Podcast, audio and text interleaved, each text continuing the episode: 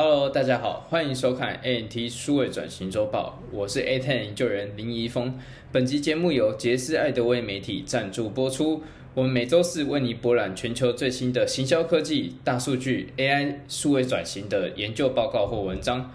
今天想要跟各位分享的主题是敏捷行销成功的关键：及时回馈，改变文化。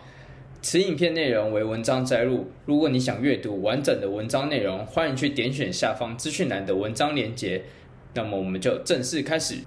本次敏捷行销介绍的系列分为三支影片，本集为第三支。那如果你还没有看过前两支的朋友，赶快点击下面的链接，我也同样把影片的链接放在下面。大家赶快去补充一下敏捷行销的相关知识吧。优秀的敏捷团队通常擅长处理回馈，他们也会将回馈视为他们日常会议的一部分。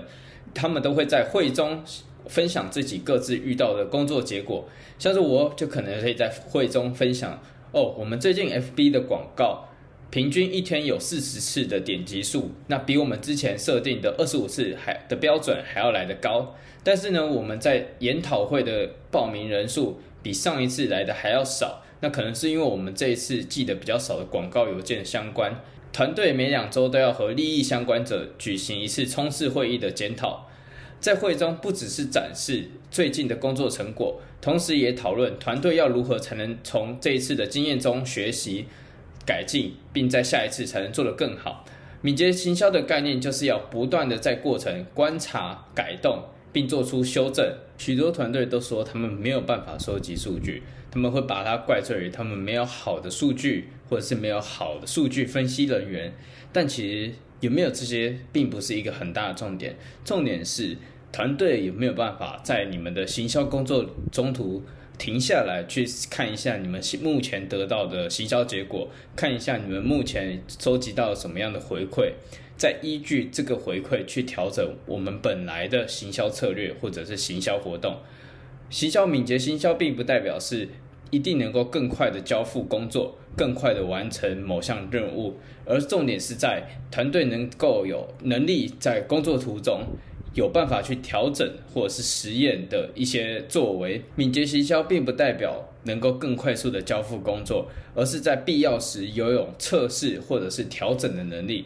得到的回馈不一定要多好，只要能够及时、够相关团队，而且一定要能去执行这些修正，这才是最重要的一点。如果你们团队已经设定了一个成功的标准，那么你们就可以看。带这个标准，如果你们目前的结果是低于这个标准的，那就可能中间要修正一下你们的行销活动。如果是高于这个标准，那么你们也可以继续你们本来预计的工作。如果团队已经同意要采用敏捷的方法来工作，那么要意识到的是，团队的工作来源是从积压工作，也就是 backlog 中所来的，而不是从老板那个。一下子就好的工作，如果每一位成员都去接受了这样子一下子就好的工作的话。即使这些工作的确很快就能处理好，但是如果每一位成员都去接受了这样的工作，那么大家就没有办法一起合心协力的去完成真正重要的任务，没有办法去交代那些要给利益相关者的工作请求。敏捷行销的主管们，你们要思考的并不是去分配工作，而是去想说我要怎么样才能帮助这个团队，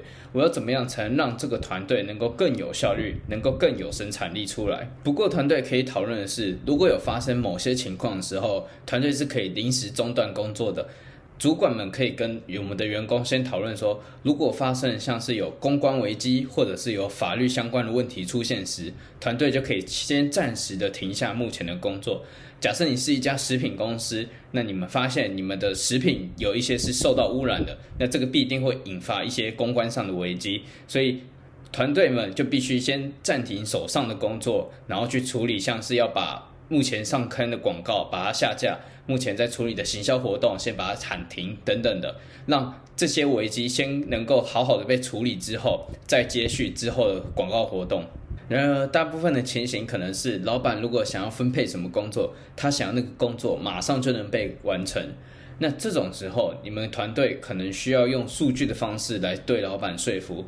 例如，你们可以用旁边这个冲刺栏进图的图表来视觉化的展现老板那些新增的工作会如何去影响整个团队的工作计划，如何去让那些本来重要的工作反而被延后了。所以这个时候就可以拿着这种比较有规划、有数据的方式去跟老板说服，你们团队也会比较好，能够去说服老板。当我们的工作方法从需求和交付转移到让团队拥有更多的所有权时，这也代表团队也将负起更多的责任。这种权力的转移是主管和团队之间要有很高的信任感。这种信任感又从哪里来呢？第一步，我们可以先两边有一个会议开始。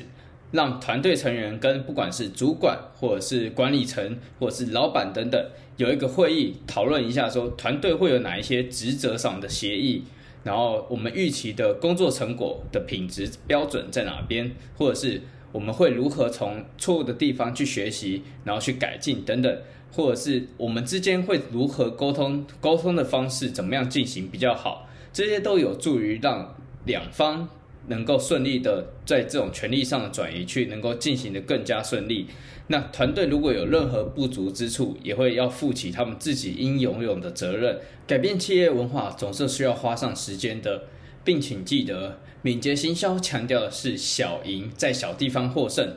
也许你没有办法一次改变所有的东西，但是你只要在正确的路上走上几步，那么你在未来就能够走得够远。以上就是本期 NT 数位转型周报的内容，下方资讯栏有更详细的文章内容，欢迎去点选阅读。如果你觉得我们节目对你有帮助，请帮我们点一个赞，给我们鼓励，并订阅我们的频道。若有任何想法，也欢迎在下面告诉我们。如果你对于行销科技数位转型有兴趣的话，也欢迎您加入 ANT 亚太行销数位转型联盟协会。那我们下期再见，拜拜。